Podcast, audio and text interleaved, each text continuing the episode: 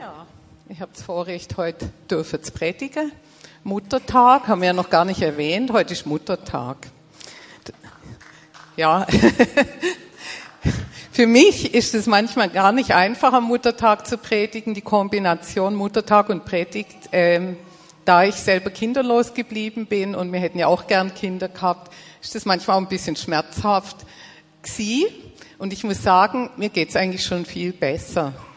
Und äh, ja, ich habe dann, ich weiß dann aber nicht, ja, über was kann ich denn reden, dass ich auch authentisch rüberkomme.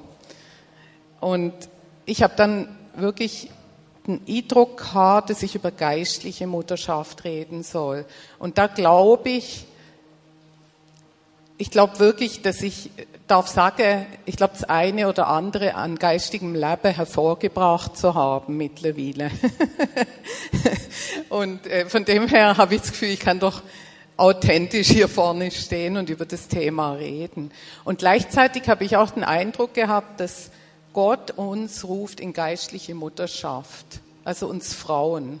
Ob wir Kinder haben oder keine Kinder haben, dass das ganz ein wichtiger Aspekt ist, dass, dass wir eigentlich eben dieses ewige Leben hervorbringen und nicht nur einfach das irdische Leben. Und das ist auch wertvoll, aber das ewige äh, Leben, dieses geistliche Leben hervorzubringen, zu bewahren und auch wachsen zu sehen, das ist geistliche Mutterschaft und das wird Bestand haben für, bis in Ewigkeit. Also ich möchte jetzt auch noch äh, die Männer ansprechen. Bitte geht jetzt nicht alle. Das wäre schade. Also ich glaube, es braucht auch geistliche Väter. Es hat vielleicht ein paar andere Aspekte noch drin, aber ich glaube, ihr könnt vielleicht auch was mitnehmen von der Predigt. Genau. Ja, es gibt, es gibt ja eben eine leibliche Mutterschaft, ganz normal, man bekommt Kinder. Äh, es gibt aber auch eine eine Mutterschaft, wo einfach begleitend ist, wo vielleicht gar kein geistlicher Aspekt drin ist, wo Menschen andere begleiten und ihnen helfen, äh, auch in gewisse, äh, in gewisse Aufgaben reinzuwachsen, unterstützt werden. Und dann gibt es eben die geistliche Mutterschaft, wo einfach ganz klar von Gott, also eine geistliche Dimension drin ist und muss drin sein. Und ich denke, alles ist wichtig. Und das eine schließt das andere nicht aus. Ich glaube, gerade wenn du selber Kinder hast, kannst du ihnen eine geistliche Mutter werden. Oder vielleicht ist es auch jemand anders, wo das wird für deine Kinder. Oder Gott vertraut dir wieder andere Menschen an, für die du eine geistliche Mutter sein kannst. Das ist ganz unterschiedlich, aber es schließt sich nicht gegenseitig aus. Wie bin ich drauf gekommen? Also ich bin nachher eben auf die Deborah gekommen. Mal gucken, ob das funktioniert. Und zwar hat mich die Deborah immer wieder mal fasziniert und ich habe gewusst, Gott hat mich dann an diesen Satz erinnert aus Richter 5, Vers 7, aber ich lese jetzt schon ab Vers 6. In den Tagen von Shamgar, Anats Sohn und in den Tagen von Jael, mieden die Menschen die Hauptstraßen und die Reisenden hielten sich an die schmalen Seitenwege. Nur noch wenige Menschen lebten in den Dörfern von Israel, bis Deborah aufstand, eine Mutter Israels oder eine Mutter in Israel. ist interessant, sie wird da als Mutter bezeichnet. Was war die damalige Situation? Die, die die Bibel ein bisschen besser kennen, wissen, dass die Richter gekommen sind in einer Zeit, bevor die Könige äh, kamen, bevor Gott Könige eingesetzt hat und das Volk gesagt hat, wir wollen einen König. Und das ist nach Josua gewesen. Josua hat nicht mehr gelebt und das Volk Israel ist immer wieder abgefallen vom lebendigen Gott. Sie haben äh, irgendwelche Götzen nachher angebetet und sind eigentlich wie weggegangen und auch eigentlich aus ihrer Identität rausgegangen. Weil das Volk Gottes, das Volk Israel hat seine Identität nur in Gott. Das müssen wir uns mal vorstellen, ist mir so bewusst geworden. Schon der Name Israel ist entstanden dadurch, dass Jakob mit Gott gekämpft hat. Israel heißt Kämpfer Gottes. Und nachher ist dieser Name Israel entstanden. Daraus ist das Volk Israel entstanden. Und das geht nur im Zusammenhang mit Gott. Und wer ist Israel, wenn es keine Beziehung hat zu Gott, zum lebendigen Gott? Es verliert völlig seine Identität, seine Bestimmung und seine Autoritäten Segen zu sein. Und die damalige Situation war dann eben so, dass dann immer wieder diese Richter aufgestanden sind und unter anderem eben auch die Deborah als einzigste Frau. Und ich finde es so schön, dass da eine Frau dabei war, ehrlich gesagt. Da sehen wir doch, Gott kann alle brauchen. Die Männer und die Frauen, je nach Berufung. Und ja, und diese Frau hat dann den Barak ermutigt. Also wir müssen auch wissen, es heißt, sie benutzten nicht mehr die Hauptstraßen. Sie sind überall an den Seitenwegen unterwegs gewesen. Sie haben sich versteckt. Da war ein Druck im Land. Da war das Leben ist niedergehalten worden. Da war Minderwert, da war Angst, da war Furcht im Land.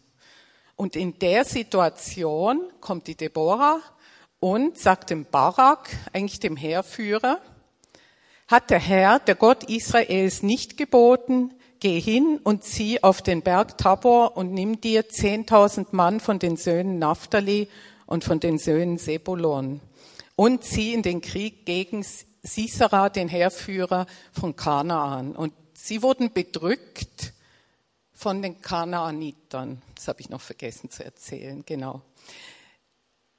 Die waren ziemlich massiv dahinter. Israel hatte keine Ahnung von der Eisenverarbeitung, konnte sich selber keine Waffen machen, während es die Kanaaniter hatten. Und das haben die natürlich ausgenützt. Die hatten eiserne Wagen, die hatten Waffen. Und Israel war ein kleiner Haufen und hatte keine Eisenwaffen. Und das ist, da ist man doch schon recht hinter, im Hinterleger, würde ich sagen. Und in der Situation kommt Deborah, eine Frau, und sagt dem Heerführer, zieh auf den Berg Tabor und nimm dir 10.000 Mann und zieh quasi gegen Kanaan in den Krieg. Also zur Befreiung. Nicht irgendein aggressiver Krieg, ähm, wo nur Zerstörung bringt, sondern es soll den Befreiungsschlag sie für Israel. Also sie ruft eigentlich mit diesen Worten schon den Barak in seine eigentlich von Gott gegebene Berufung zurück. Wahrscheinlich ist das auch einer von denen gewesen, wo gesagt hat, ja, es ist einfach nur schrecklich und wir sind so wenige, wir unterliegen und hat vielleicht überhaupt kein Selbstbewusstsein gehabt. Und dann kommt die Deborah und ruft ihn. Das ist eine Aufgabe von der geistlichen Mutter. Dieses Rufen kam direkt aus dem Heiligtum, würde ich sagen, weil Gott hat ihr das aufs Herz gelegt und sie hat gerufen. Das ist eine andere Dimension, wie wenn sie einfach eine gute Idee gehabt hätte. Sie ruft den Barak und sie erlangen den Sieg über Kanaan und es geschieht ein Befreiungsschlag und eigentlich mit dem kommt das ganze Volk Israel in seine Identität zurück. Also sie fangen an aufzustehen, es geschieht Befreiung, sie kommen in ihre Identität zurück, sie kommen in ihre Berufung zurück und auch in ihre Autorität. Das ist eine gewaltige Sache, was da passiert ist. Und ich glaube, wenn Gott redet und Gott mit uns ist, ist egal, wie groß die feindliche Armee ist, weil er, es wichtig ist, dass er dabei ist. Er hat nachher geschenkt, dass es ein großes Unwetter gab und all die eisernen Wagen vom Sisera im Morast stecken geblieben sind.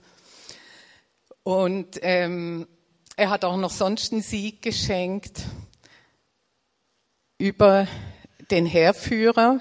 Wir wissen, dass er durch eine Frau nachher quasi äh, umgebracht wurde. Also ich möchte hier nicht über Tod und weiß ich was reden. Mir geht es eigentlich mehr um andere Sachen. Aber ich habe es euch einfach erzählen wollen, wie es war, wie es geschildert wird. Wer war Deborah? Deborah wird beschrieben als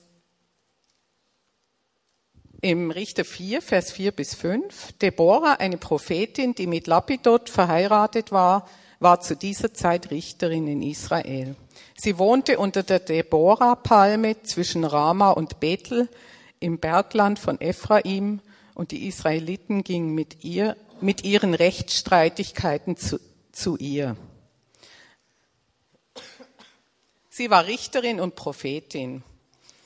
Und sie hatte ganz klar eine Gabe von Gott zu hören, sonst wäre sie nicht als Prophetin äh, bezeichnet worden. Und sie war bestätigt in ihrer Funktion. Es steht nirgends geschrieben, dass sie in Frage gestellt wurde. Die hatte wirklich eine klare Autorität von Gott.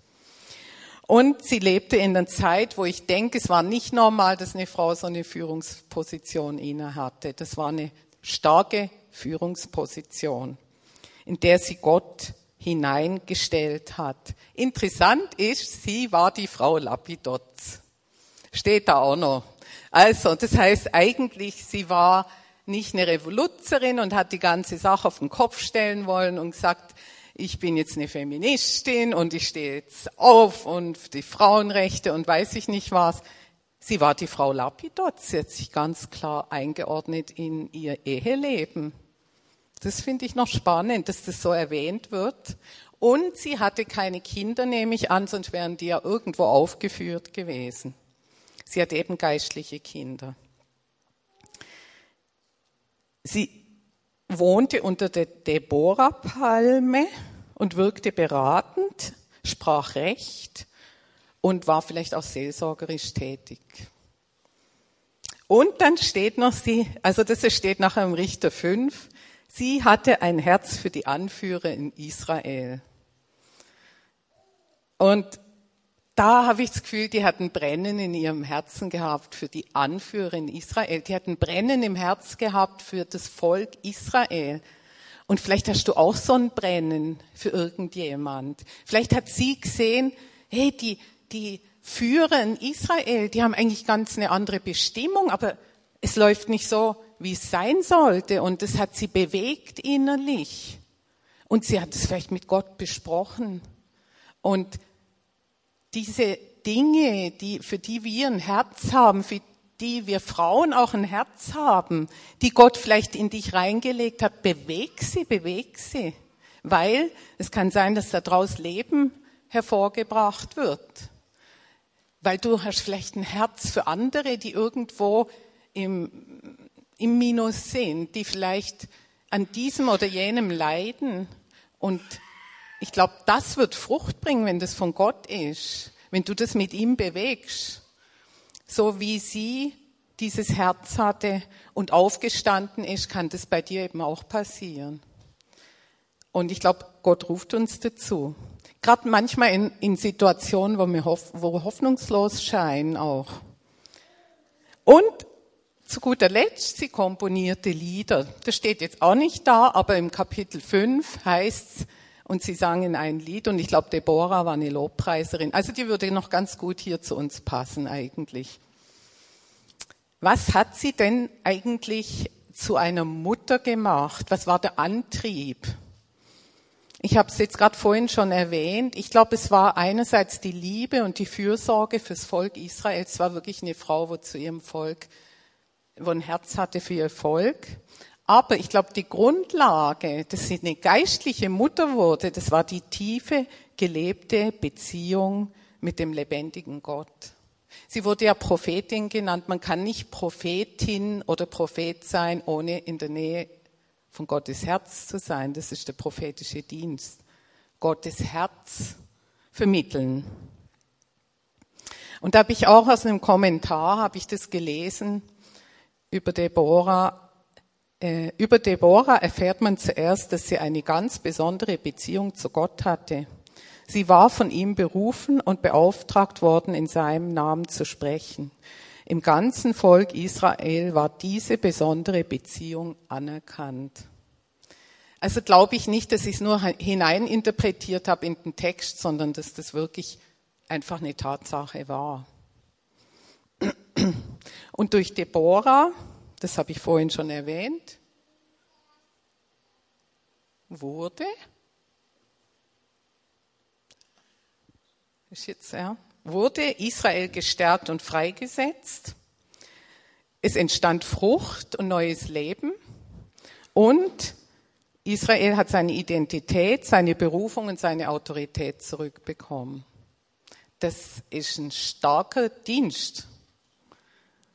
Und ich glaube ganz fest, dass an sich, jetzt mal schon vom Natürlichen her, äh, hat Muttersein damit zu tun, dass eben Leben hervorkommt, dass Leben bewahrt wird und Leben gefördert wird. Einfach schon im Natürlichen. Und wir sehen an diesen Punkten, dass das im Geistlichen, äh, durch den geistlichen Input, wo sie hatte und wo sie auch die geistliche Kraft, die sie da investiert hatte, dass das extrem viel bewirkt hat. Und ich glaube, schon wenn es im Natürlichen eine starke Sache ist, eine Mutter zu sein, wie viel mehr, wenn, wenn die Kraft kommt vom Thron Gottes? Was für eine Perspektive.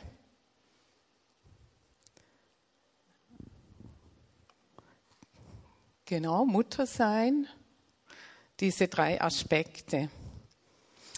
Ich habe gedacht, ich bringe euch gerade mal ein Beispiel noch aus dem natürlichen äh, Tierleben, aus dem Tierleben. Neulich war ich im Wallis und dann hatte ich, äh, bin ich da so laufen gegangen. Ich habe noch gern Esel und dann bin ich da zu dem einen Stall und da war eine Eselin mit ihrem Jungen.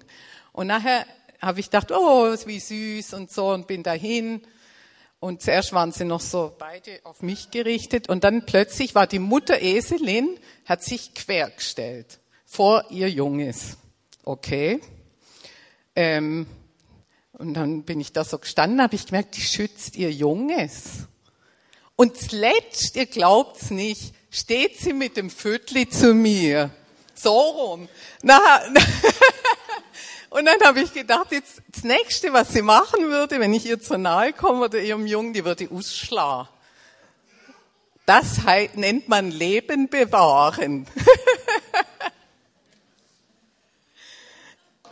Und wir kennen das von der Mutterkuhhaltung, das kann auch gefährlich werden wenn man einer Mutter zu nahe kommt und wir kennen es von uns allen. Sag mal einer Mutter, dass ihr Kind irgendwie nichts taugt oder sowas. Dann kriegst du es dann zu tun mit der Mutter. Oder? Genau, also wir merken, da dieses Leben, das hervorgebracht wurde, wird bewahrt. Und manchmal ziemlich massiv bewahrt. Genau. Und ich glaube, das hat Gott in uns Frauen reingelegt. Ich merke das auch bei mir selber. Wenn ich jetzt zum Beispiel Menschen begleite, also es ist ja dann immer so, was sehen Mütter? Mütter sehen, was angelegt ist in einem Leben. Ist es so? Oder? Und du, du siehst vielleicht, das ist noch nicht hervorgebrochen, aber das kommt und du arbeitest dran. Und dann, ja, begleite ich vielleicht jemand und sehe das Potenzial, wo in dem Leben ist und habe vielleicht mit jemand zu tun, wo das überhaupt nicht sieht. Aber da bin ich genau wie die Eselin. Da stelle ich mich vor die Person und werde bis zuletzt verteidigen, was ich sehe, was Gott in das Leben reingelegt hat. Das ist das Muttersein. Und werde mich dazustellen und auch natürlich dran arbeiten, dass das hervorkommt. Was manchmal schwierig ist, wenn man so ein äh, seelsorgerischen Prozessen ist oder begleiten, denn manchmal will man mehr als die Person, die man begleitet. Und das geht natürlich auch nicht.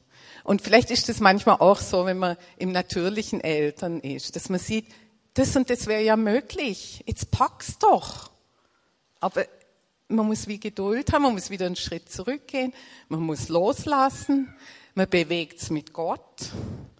Und dann kann man mit dem Zeitplan, den Gott hat, langsam vorwärts gehen und das kommt hervor. Das sind auch so Prozesse, wo Mütter durchmachen. Das Leiden, äh, wenn es noch nicht durchbricht, äh, aber auch die Freude, wenn Dinge geschehen.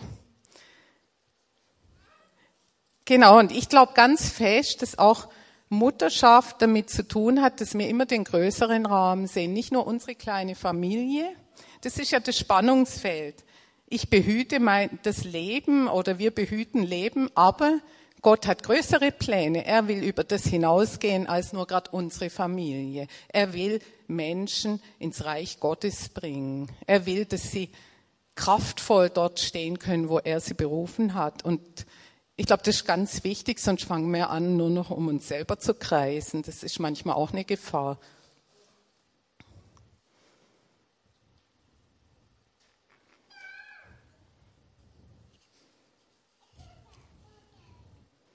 Und ich glaube ganz fest, wenn wir den geistlichen Dienst tun, dass Gott uns, wenn wir wirklich sagen, ich gehe in das Heiligtum, ich gehe dorthin in den verborgenen Ort mit Gott, da gibt er uns Weisung.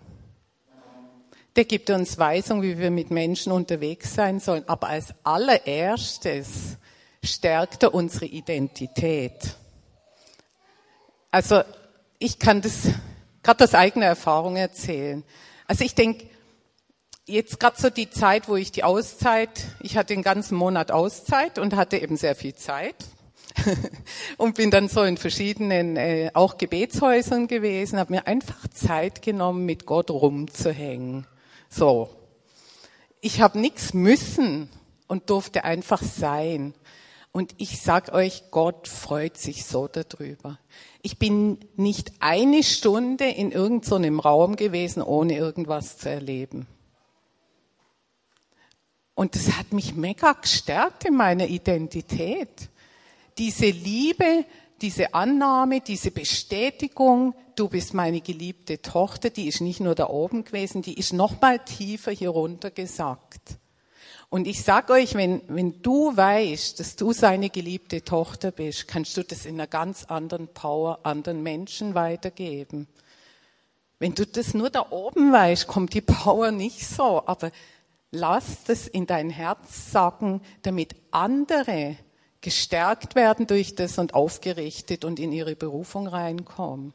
Andere ermutigt werden, auch in diesen verborgenen Ort zu gehen. Das ist der Ort, wo das Leben rausfließt. Leben kann nirgends anders rausfließen als von Gott. Also von seinem Thron, von seiner Gegenwart. Und diese geistlichen Mütter, da habe ich so gedacht, ja, wir haben auch ein paar äh, so in unserem Umkreis hier. Also es ist nicht nur die Deborah, sondern ja, wir kennen alle eine Maria Prean. Was ist das für eine Mutter? Die ist über 80. Die ist Mutter von Kindern, die sie noch nie gesehen hat. ist auch noch lustig, was, was für Kreise das ziehen kann. Ähm, aber auch ich habe einfach auch eine Katrin gedacht. Excuse Katrin, wenn ich dich jetzt erwähne. Aber es ist auch schön. Es ist das Vorrecht, dürfen wir so eine geistliche Mutter unter uns haben. Die Katrin ist eine geistliche Mutter für Adelboden geworden. Die hat halb Adelboden begleitet. Und das ist einfach so ein Segen. Und ich bin so froh, hast du das gemacht? Weil du hast so vielen Menschen Würde gegeben, so vielen Menschen geholfen, Identität zu finden und ihre Berufung. Und ich sag euch, jede geistliche Mutter hat eine Geschichte von einer eigenen Zerbrochenheit, von einer eigenen, äh, vielleicht einem Platz in der Wüste, wo sie nicht wusste, wie es weitergeht. Und da fängt auch diese Intimität an, wenn wir uns dann an Gott wenden und sagen, mach du mich heil berühr du mich, veränder du mich. Und, und diese Geschichten, die sind alle hinten dran bei diesen geistlichen Müttern. Die haben alle solche Geschichten. Es gibt noch andere unter uns. Eine Gisella, guck mich so an, ist auch so eine Mutter, hat auch eine Geschichte hinten dran mit Gott und diese Geschichte geht weiter. Und da sind mir noch ein paar andere in den Sinn gekommen. Auch eine Rennart, wo jetzt hier vor mir sitzt. Da hast sicher auch ein paar geistliche Kinder. Und eine Elisabeth Buma oder eine Madeleine Plattner oder ein Heidi Henschel. Das sind alles Frauen, wo sich, wo aufgestanden sind, wie eine Deborah. Die Deborah, da heißt sie nachher, bis ich aufstand. Und du kannst nicht aufstehen, wenn du wenn du nicht diese Power im Rücken hast. Also eine Deborah, die Richterin, die hat in einer Zeit gelebt, die hätte nie aus eigener Kraft aufstehen können. Das kannst du nur, wenn du Gott im Rücken hast. Und wenn du selber in dieser Identität gegründet bist. Deswegen konnte sie so aufstehen und konnte so kraftvoll dienen. Und Und ich glaube, dass jede einzelne Frau, auch unter uns, wir können zu diesen kraftvollen geistlichen Müttern werden, wenn wir in dieses Heiligtum gehen, wenn wir uns diese Zeit nehmen, wenn wir uns da unsere Identität stärken lassen, wenn wir uns dort heilen lassen, wenn wir dort auch Weisung empfangen. Wann ist es Zeit, was zu sagen und wann ist es Zeit, nichts zu sagen? Diese Weisheit. Und es gibt nichts Schöneres, als zu merken, jetzt bist du gerade wirklich voll im Plan Gottes. Und jetzt geschieht was.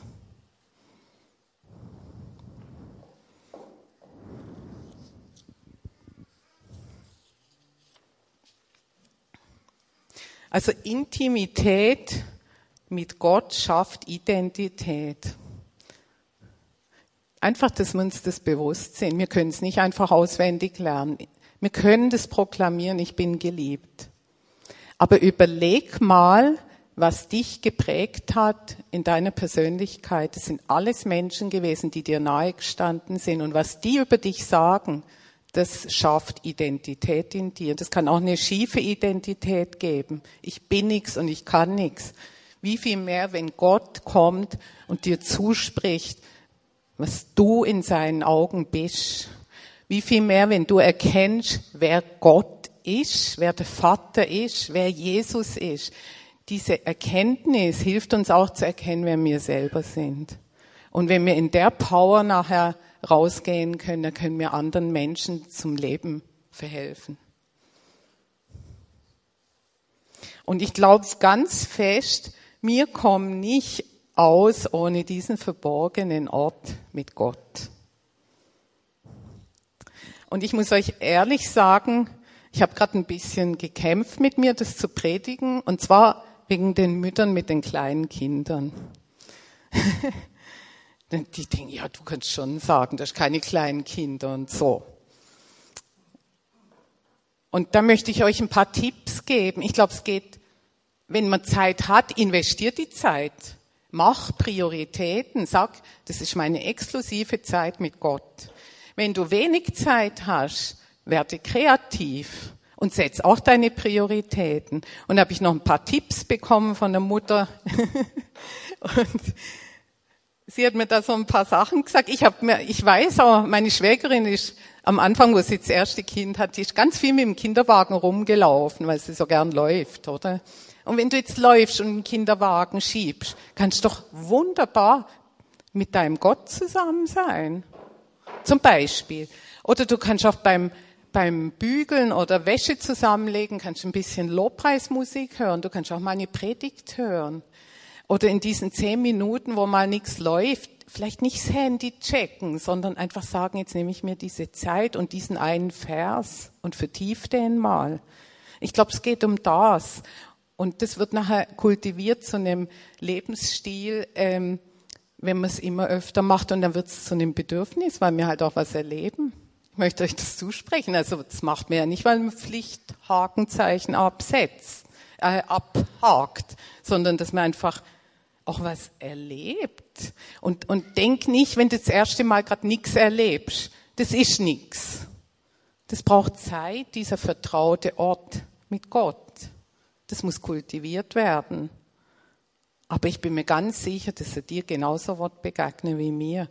Auch in den Fragen, die du hast, in den Dingen, die du bewegst. Das schafft auch Intimität, wenn ich das teile mit ihm. Ich hoffe, dass euch das weiterhilft.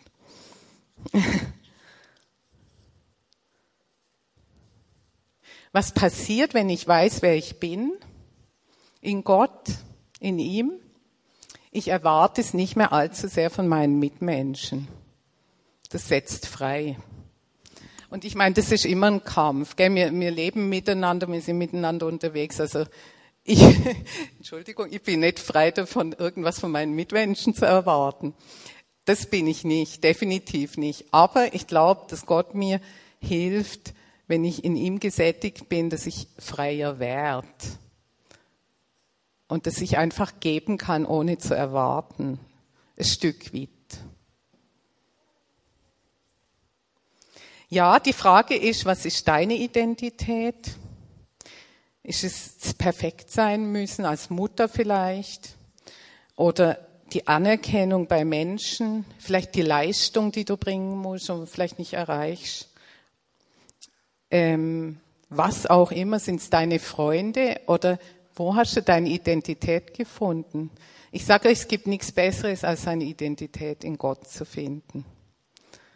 Und im 1. Korinther 2, Vers 9 heißt kein Auge hat je gesehen, kein Ohr hat je gehört und kein Mensch konnte sich jemals auch nur vorstellen, was Gott für die bereithält, die ihn lieben. Wow. Und das will Gott dir, das will Jesus dir zeigen und mir zeigen immer mehr. Also ich hätte jetzt in der Auszeit, habe ich verstanden, warum der Josua nicht mehr aus dem Zelt raus ist. Ich hätte mich in so einem Gebetsraum gerade einrichten können. Es ist einfach wunderbar, dort zu sein. Und ich möchte es auch nicht verlieren, aber es ist wie tägliche Entscheidung. Und Gott hat der Deborah nicht einfach einen Auftrag gegeben als erstes. Er hat ihr vor allem in erster Linie eine Beziehung gegeben und nachher einen Auftrag. Und das ist die Reihenfolge. Gott, Jesus hat uns eine Beziehung gegeben, er hat uns Zutritt gegeben ins Allerheiligste und nachher kommt der Auftrag. Immer wieder die Reihenfolge. Und da wird Frucht entstehen. Das heißt ja auch im Johannes 15, wir sollen am Weinstock bleiben. Und wir sind die Reben. Wir können nicht als Rebe Frucht bringen. Aber wenn wir am Weinstock bleiben, können wir das. Der fließt nachher. Ist auch nicht so anstrengend. Würde ich jetzt mal sagen.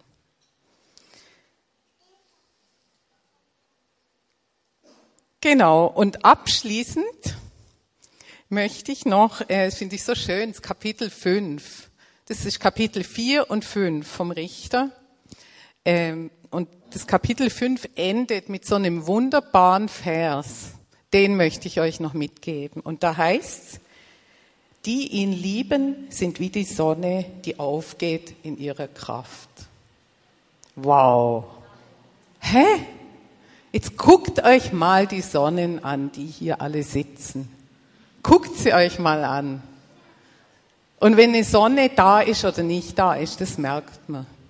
Und ich möchte euch einfach mit dem segnen. Ich möchte jetzt noch gerade beten, dass das, was Gott dir aufs Herz legt, dass das hervorbrechen kann und dass wir auch alle diesen Weg immer wieder finden ins Heiligtum, in seine Gegenwart, in den verborgenen Ort. Und ich danke dir, Jesus, danke dir, dass du eine Berufung hast, dass du eine Perspektive hast, dass du kraftvoll bist. Wenn wir mit dir zusammenarbeiten, dann ist alles möglich. Wenn wir mit dir zusammen unterwegs sind, es ist ja nicht immer nur Arbeit, es soll ja eine Liebesbeziehung sein, ist es eben nicht so anstrengend, weil Liebe ist nicht anstrengend.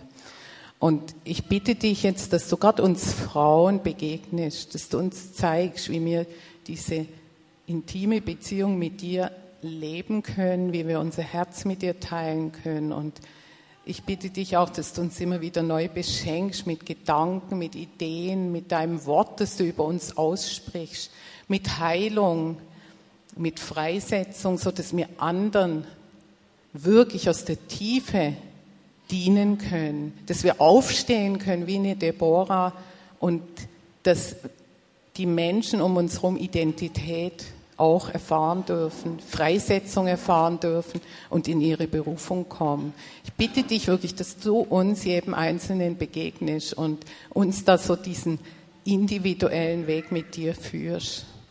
Und dass du uns hilfst. Herr, hilf uns, Prioritäten zu setzen. Herr, du siehst, wie schwierig das manchmal ist. Wenn der Staubsauger ruft und die Wäsche und das Telefon klingelt und alle irgendwas wollen Hilf uns, dass wir uns diese Zeiten rausnehmen ohne schlechtes Gewissen. Und mit dem segne ich uns und euch und alle zusammen. Amen.